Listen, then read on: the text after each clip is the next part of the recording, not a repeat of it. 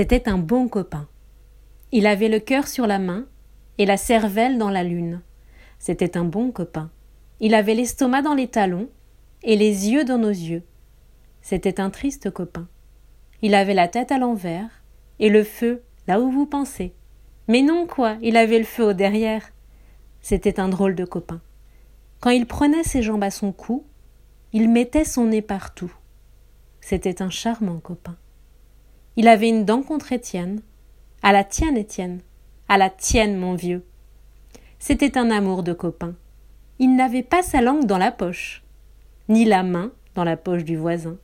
Il ne pleurait jamais dans mon gilet. C'était un copain. C'était un bon copain.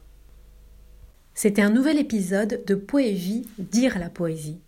Vous pouvez vous abonner à Poévie Dire la poésie sur les plateformes de podcast.